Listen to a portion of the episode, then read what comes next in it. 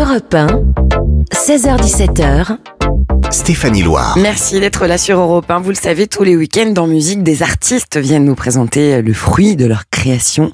Aujourd'hui, deux des membres du groupe Versaillais, le plus cool et le plus classier du monde. Un groupe qu'on découvrait il y a 22 ans avec leur premier disque et des morceaux cultes tels que celui-ci.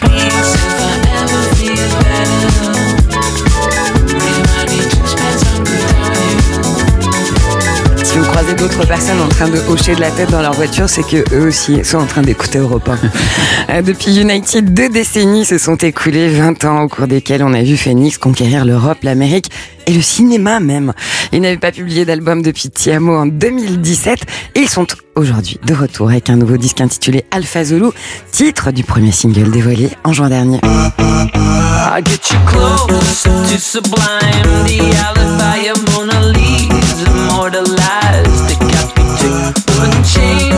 Phoenix est dans le studio de Repin dans Musique. Bonjour Dec Darcier, Laurent Brankovitz, merci d'être là. Mm, Bonjour. Quel honneur, merci beaucoup.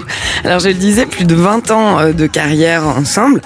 On vieillit avec vous, hein, ça nous met tous un petit coup de pelle au passage, Non, c'est vrai que c'est des chiffres qui font peur, mais qui sont qui sont vrais. C'est beau. Alors, qui sont vrais. Et puis c'est beau, vous êtes encore ensemble, vous êtes une bande de copains, vous vous connaissez, quelle aventure euh, commune.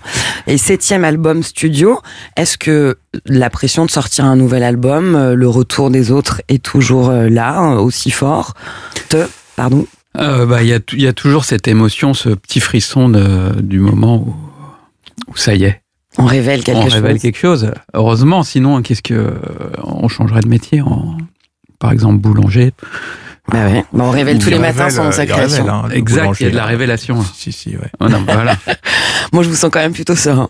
Quel est l'état d'esprit qui vous a guidé dans la création de cet album Alpha Zulu? Comme, euh, comme à l'accoutumée, euh, le, le, un petit peu le n'importe quoi euh, créatif. voilà. Ouais, la Euh, liberté, c'est important. Ouais, ouais, c'est, c'est, c'est primordial, non, c'est vrai. On, on, mais on l'a un peu apprivoisé, cette liberté. On, voilà, au début, on avait un peu le fantasme du, du compositeur, voilà, qui va faire sa chanson et l'enregistrer, etc. Mais bon, on s'est rendu compte euh, que c'était beaucoup plus compliqué que ça et que finalement, notre force, c'était plus euh, ce, ce travail associatif. Euh, c'est-à-dire de se mettre tous ensemble et de voilà d'improviser et, et puis de temps en temps une petite euh, voilà une petite un petit bout de musique va ressortir et va nous plaire. Un petit bout de musique qui constitue un album. Alors déjà, on, on parlait des 20 ans et du fait que ça peut mettre un coup de pelle, mais ça sert aussi l'expérience. Voilà, ça, ça vient d'être résumé. Ouais, ouais. Ça, c'est 20 ans. Et puis parmi les pépites qui émergent euh, dans cet album, elles sont nombreuses. Il y a ce titre, Season 2. It tastes like heaven more.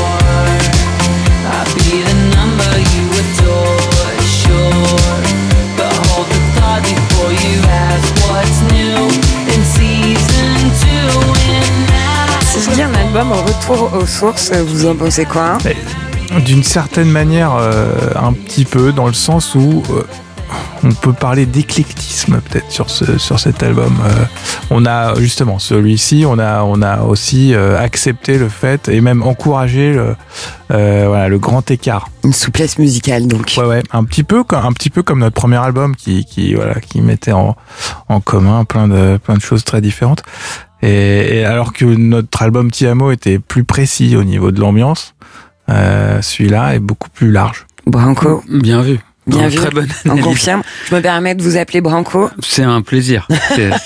Tout le monde m'appelle comme ça, sauf Super. ma mère qui, qui m'appelle Laurent. Qui, qui tient à, ouais, peut-être qu'elle tient à son patronyme et au prénom qu'elle a choisi, légitimement. Euh, Alpha Zulu, c'est un album fabriqué dans des conditions particulières qu'on a un peu tous connues et palpées, euh, qui répondent au nom de pandémie Mhm. et de Covid. Euh, ça vous a obligé à le produire euh, différemment? Un petit peu. Il y a certains certains morceaux ont été faits à distance. Ce qui était, ce qui est nouveau pour nous, euh, parce que euh, par la force des choses, hein, Thomas était Thomas le, le chanteur du groupe. Thomas Euh, Mars était aux voilà. États-Unis. Voilà, il était, il est, c'est là où il habite, et nous étions à Paris. Euh, Donc, euh, bah, les, les périodes de, de confinement, de restrictions, etc. euh, entre les États-Unis et la France, c'était pas forcément les mêmes. Donc, bon, on s'est vu assez peu pendant cette période. euh, Ça signifie quoi Que chacun a infusé dans son coin? Infusion, très bonne. c'est- Ouais, la- ouais, L'analyse est bonne. on va le garder. ça. Il y a une infusion, c'est vrai, c'est Ouais. vrai, c'est ça. Ouais. Voilà, infusion et euh, mise en commun par, euh, par l'interweb. Alors, bon, infusion et mise en commun par Enfin, l'interweb, C'est les deux mots-clés de ce, ce disque. ça donne, par exemple, artefact.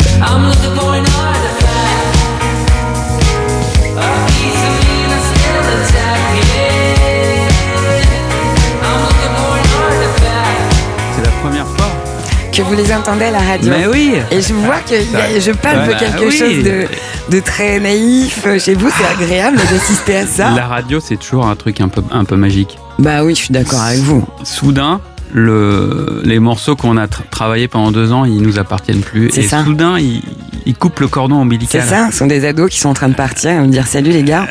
et, et de rentrer de- dans l'intimité des gens qui sont chez eux, là, en train d'écouter ou euh, en train de cuisiner ou qui sait, de se réveiller d'une sieste crapuleuse, peut-être. Exactement. ça arrive.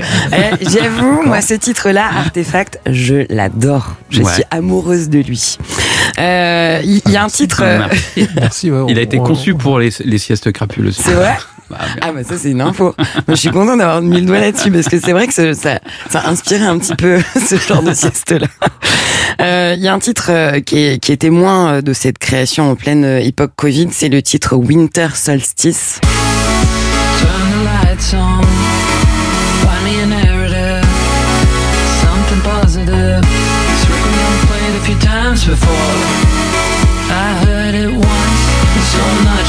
Ça c'est le premier morceau euh, enregistré à distance euh, de toute l'histoire de Phoenix, une histoire qui représente tout de même deux décennies, excusez-moi de ressouligner ça. Un quart de siècle. Faut dire ça comme ça maintenant. On n'est pas encore au quart de siècle. Quasiment, Ouais.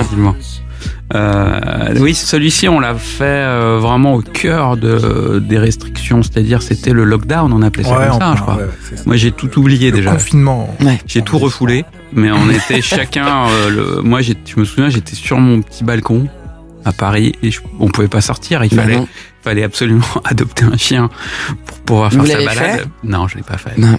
Vous, vous En revanche, j'ai fait un- fait un peu de jogging au début là pour. euh, Ouais. Mais les- j'ai était senti que nombreux. les gens voyaient bien que j'étais un usurpateur. On était nombreux à aller courir, en effet. mais euh, ce que je, non donc et à ce moment-là, euh, Thomas était lui était en Californie.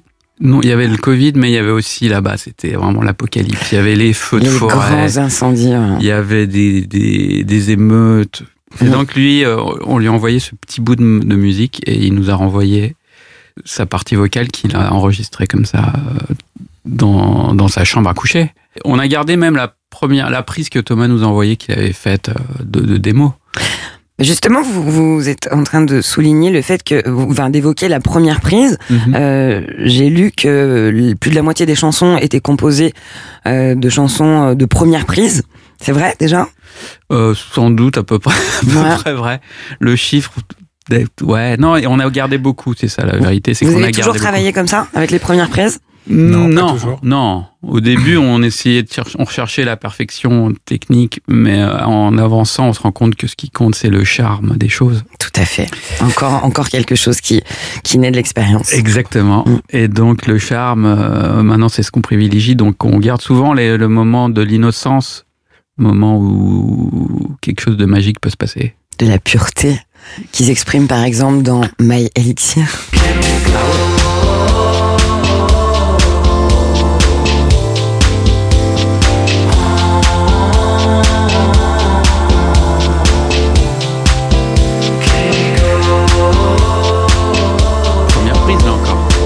Première prise là, Là, c'est carrément le moment où on trouve, on invente le morceau. c'est génial. Bah, il n'y a eu qu'une prise. hein. Celui-là, de toute manière, donc comme ça. Ouais, donc vous l'avez joué qu'une seule fois. qu'une Au revoir. Et, et On donc vous allez le rejouer sur scène. Euh, bah même, on Bah, a même, enfin, on a, oui, oui, il faut qu'on jour. l'apprenne hein, parce que forcément, on, on a oublié. euh, C'est fou cette histoire. Non mais c'est ouais, ouais. incroyable. Non, c'est vrai. Après, pour les, pour les musiciens un petit peu qui s'y connaissent, ils vont se rendre compte que c'était pas très compliqué euh, Bon, c'est pour pas, nous, les c'est pas mortels. John Coltrane non plus. Ouais. voilà. Bon, Ouais. ça va, l'humilité, ça suffit. hein. C'est un album qui a été enregistré dans un cadre prestigieux, celui euh, du Musée des Arts Décoratifs à Paris. Euh, le précédent, Tiamo, avait été enregistré à la Gaîté Lyrique. Vous, vous avez toujours accordé de l'importance aux lieux dans lesquels vous enregistrez vos albums. C'est la seule décision finalement qu'on prend quand on commence un disque. On choisit un nouveau lieu et on, on sait que ce lieu sera l'écrin d'un bout de notre vie. On pense même pas vraiment au, au- au- au disque en tant que. Ah, c'est une aventure, une histoire de de- de- d'être bien entre copains, quoi. Ouais. Bah voilà, Hum. tout C'est simplement. aussi simple, euh, aussi simple que ça. Il faut, faut que le trajet entre chez nous et le studio soit un peu magique. Ah, bah là, pour le coup, il devait l'être. Vous avez passé combien de temps là-bas? Bah, deux ans, ouais, à peu près. hein. Oui. Deux ans, on s'est Ouais. attaché beaucoup au, au lieu et aux, aux gens, parce que c'est aussi tout un, toute une, une- communauté là-bas. Donc le futur, ça va être dur de faire aussi bien. Je pense que c'est quasiment impossible. Donc je sais pas comment on va faire. Sans doute, il va falloir faire quelque chose de beaucoup moins bien. C'est non, mais c'est ce qu'on dit à la fin de chaque histoire d'amour. On a le cœur brisé, ce sera jamais possible. Et puis un jour, son cœur s'ouvre à nouveau. Et puis c'est Ah, possible. Et puis Il faut voir, on ça, faut voir les choses comme ça. T'as raison. Au moment de commencer à, à travailler au musée des arts euh, décoratifs, vous n'aviez qu'une seule chanson. C'était ce titre-là, Identical, c'est vrai?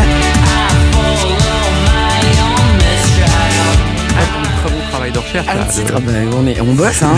Un titre réalisé pour la bande originale du film euh, On the Rocks de Sofia Coppola qui était sorti en 2020.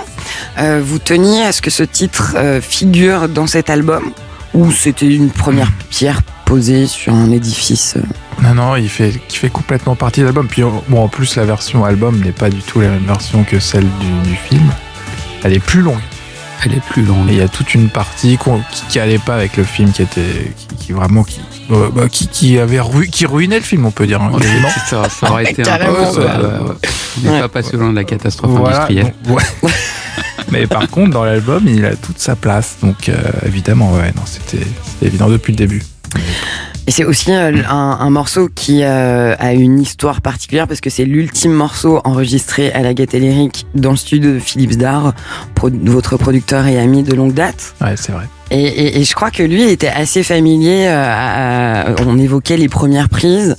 C'était quelqu'un qui, avait- qui avait ce, ce côté-là. On jette les choses et, et- et c'est une Ah méthode ouais. que vous avez gardée? C'est vrai que ça, c'est quelque chose qui nous a insufflé, c'est le, le goût pour l'espèce d'énergie vitale qu'on doit sentir dans, dans les choses, dans l'énergie de la vie, quoi. Et ça, il nous l'a appris au, au niveau euh, musical, mais aussi au niveau de, la- de la vie quotidienne, parce qu'il était comme ça. Bon, une pensée, un hommage pour cette, euh, cet artiste, euh, euh, Philips Dar. Euh, si je dis pas de bêtises, vous avez enregistré un seul album aux États-Unis. Euh, c'est vrai? C'était le deuxième et c'était au studio Sunset Sounds à Los Angeles. Ouais, ouais. Euh, vous êtes définitivement mieux en France pour enregistrer. Euh, Oui. non, c'est vrai. On aime bien. Non, le, ce studio-là, c'était peut-être l'un des plus beaux studios du monde. Il était vraiment sublime. Et puis euh, tout le monde. Enfin, c'est un studio mythique. Donc, euh, une fois qu'on a enregistré là-bas, on a, on a un peu coché cette case du, du fantasme du studio américain. Depuis ce jour-là, on cherche plus des endroits un peu, un peu magiques, un peu étranges. On a fait l'album d'après Mhm. dans une radio abandonnée à Berlin.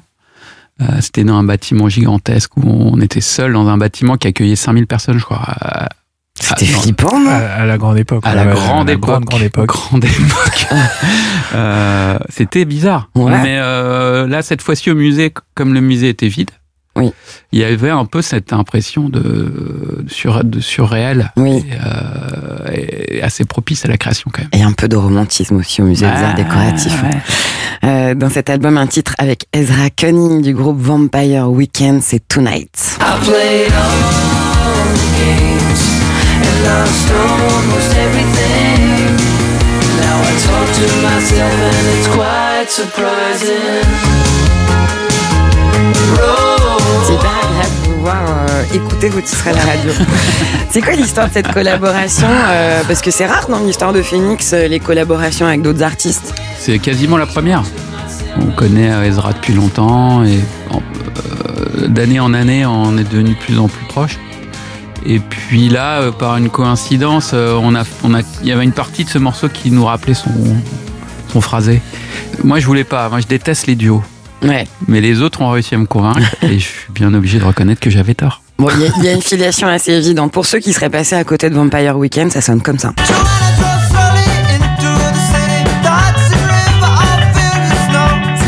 Pour le kiff. Euh, avant ce featuring avec Ezra Cunning, il y avait eu. alors, on, évoquait le fait que Branco, vous aimiez pas trop les collaborations, c'est probablement pour ça que vous n'en avez pas fait.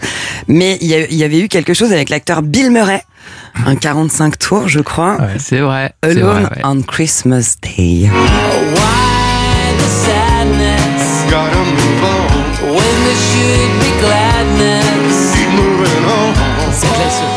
C'est très classieux. C'était pour une pour un, une émission spéciale Noël. Ouais. C'était euh, toute une petite aventure de Bill Murray dans un, New York sous la neige. Et nous, on jouait le, rôle de chef français, donc on avait la toque. Et là, on enregistrait en live euh, de, pour cette émission. Pour le visuel de l'album, c'est euh, une œuvre, enfin en tout cas une partie d'une œuvre euh, de Botticelli qui représente quatre personnages. La direction artistique, c'est quelque chose sur quoi vous avez la main? Ouais, nous, on a la main sur tout. hein. Euh, après, on a des, on a, on, a des, des, amis. Là, c'est- toujours des amis presque. Là, c'est un ami avec lequel on travaille depuis très longtemps, qui était avec nous en studio. Nous, on finissait l'album et lui, il nous, on, ça on- il y avait un ping-pong d'idées. Et quand il a trouvé cette, ce- cette idée de, de, cadrage dans un- une œuvre de Botticelli, quand même, on a tout de suite su que c'était bon. Bon, je vous invite à découvrir cette pochette si vous ne l'avez pas encore vue. Elle est très belle. Un, petit, un petit coup d'œil euh, dans le rétro avant euh, de vous laisser partir. En 2020, vous, euh, Dec Darcy et Laurent Brankowitz, avec Thomas Mars et Christian Mazalay, vous fêtiez les 20 ans de votre premier disque United. Presque autant d'années d'amitié, on, on l'évoquait tout à l'heure. Un premier disque inoubliable, truffé de tubes, tels que celui-ci.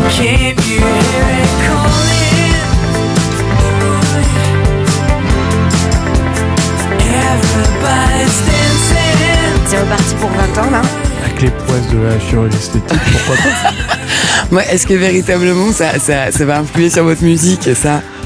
De quoi le. Bah, le, bah, le le fait d'avoir le, le, le des rides ou pas bah, complètement. Enfin, c'est c'est la On a quand même, euh, c'est vraiment le physique qu'on a mis en avant sur le, Oui. sur toute notre carrière. Toujours, c'est vrai. On, on est, on est quand même conscient de ça. Non mais tout à l'heure vous disiez quand une chanson passe à la radio, elle nous échappe, elle Ouais. rentre dans l'intimité des autres, c'est vrai. Et, et aussi les chansons, elles on a une histoire intime avec vos chansons. Moi, et je pense qu'on on est nombreux à se rappeler de ce qu'on faisait, de où on était quand on a entendu certains morceaux de cet album. Moi, par exemple, je me rappelle que quand j'ai découvert ce titre, If I Ever Feel Better, euh, j'étais dans le train pour aller au lycée. Et du coup, j'ai fait sauter mon cours d'histoire géo. Voilà. Ah ouais. Je me suis, je suis partie, je me suis dit, allez, euh, C'est pour ces moments-là qu'on fait, fait de la musique et puis qu'on en écoute aussi. Nous, on a un terme technique pour un genre de morceau. On appelle ça les morceaux j'arrête tout. C'est ça, j'arrête tout. C'est une, une des émotions qu'on préfère. Bah super, merci à cause de vous, j'ai foiré mes études et je suis devenue animatrice radio. Merci les gars. Un autre titre, euh, j'arrête tout pour revenir euh, bien ancré dans le présent actuel avec votre nouvel album qui s'appelle Alpha Zulu. Il y a ce titre The Only One qui fait souffler un vent adolescent sur nous. Can I be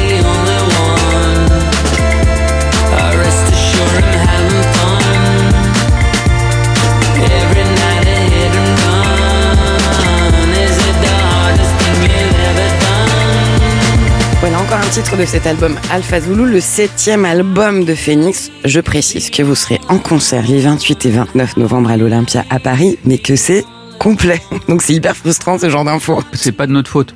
Bah non, c'est Nous, on voudrait que les, les choses restent vides. être victime de votre succès tout simplement. Avant que vous ne partiez et que vous ne quittiez le studio d'Europe 1, on va faire votre playlist Phoenix.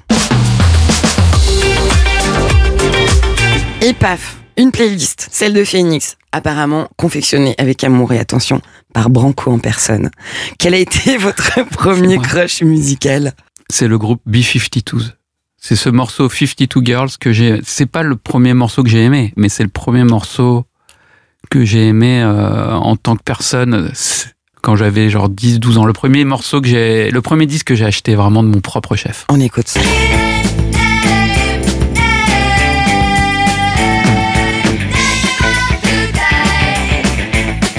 On sent une filiation quand même, on entend une filiation avec ce qui s'est produit par la suite. Hein. Je, Je sais pas sais si pas, euh, Deck est d'accord. J'espère.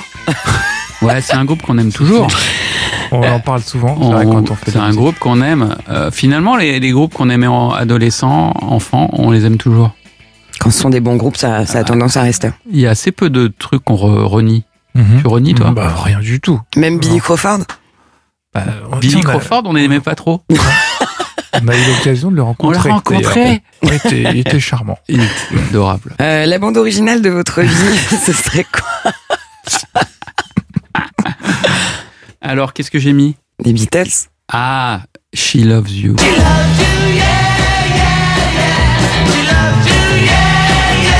L'influence des Beatles sur votre musique, Phoenix, elle est importante, incontestable. Ouais, bah disons que c'est les Beatles. C'est- un- peu l'équivalent de Homer ou je sais pas la Bible. Oui. euh, quand dans la pop, la pop musique, la musique populaire, c'est un peu, euh, C'est la racine de tout, quoi. c'est la racine, en tout cas de de tout ce qui s'est fait depuis 60 ans peut-être. Il y a, disons qu'il y a les Beatles, Motown, puis après c'est c'est des variations à peu Ouais. près de on fait, on fait que, que réassembler des choses qui ont été mises en place. Une découverte musicale, un jeune talent tient à nous faire, euh, à nous faire découvrir euh, Phoenix. Ouais. Alors, Alors Sons of Raphael, Ouais, c'est super bien ça. un des, des meilleurs disques des dernières années. Selon moi, il devrait être numéro un des charts, mais le monde est injuste.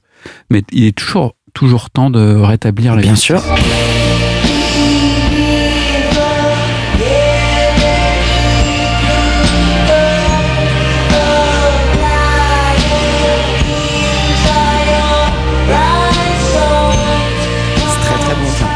Qu'est-ce que vous me dites là, vous essayer d'échanger Ah tous les ouais. Non, on, on vient de.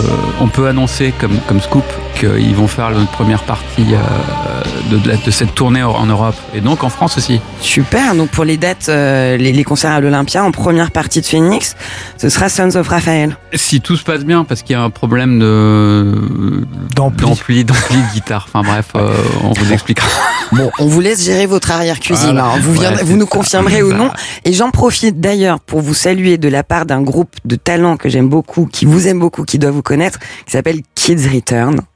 Voilà, je, je transmets un bonjour. Ah. Et vous connaissez leur musique? On connaît, ouais. On les a même. euh, j'ai pris un taco. Ta- tacos Un, un taxi. Bah, un taco, un Ah, tacos, tacos. Non, non, le, la- Le- la- le sandwich. On a partagé un Celui tacos. qu'on mange. Ouais, Ouais. C'est ça, un tacos. Voilà.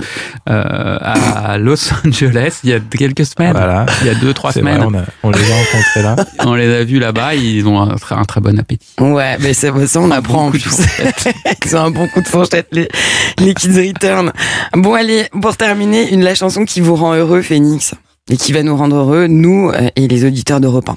Alors, Jean-Sébastien Bach. C'est l'idée quand même de quand on a un coup de déprime, moi je trouve qu'on a on perd un peu confiance en, en l'humanité On écoute Jean-Sébastien Bach. et on se dit que quand même il, il est possible de faire des choses vraiment sensationnelles. Ou, deuxième option, on écoute Phoenix. Et c'est bien aussi. Merci beaucoup pour ce moment. L'album s'appelle Alpha Zulu. C'est le septième- album studio. Euh, le concert, les concerts à Paris les 28 et 29 novembre.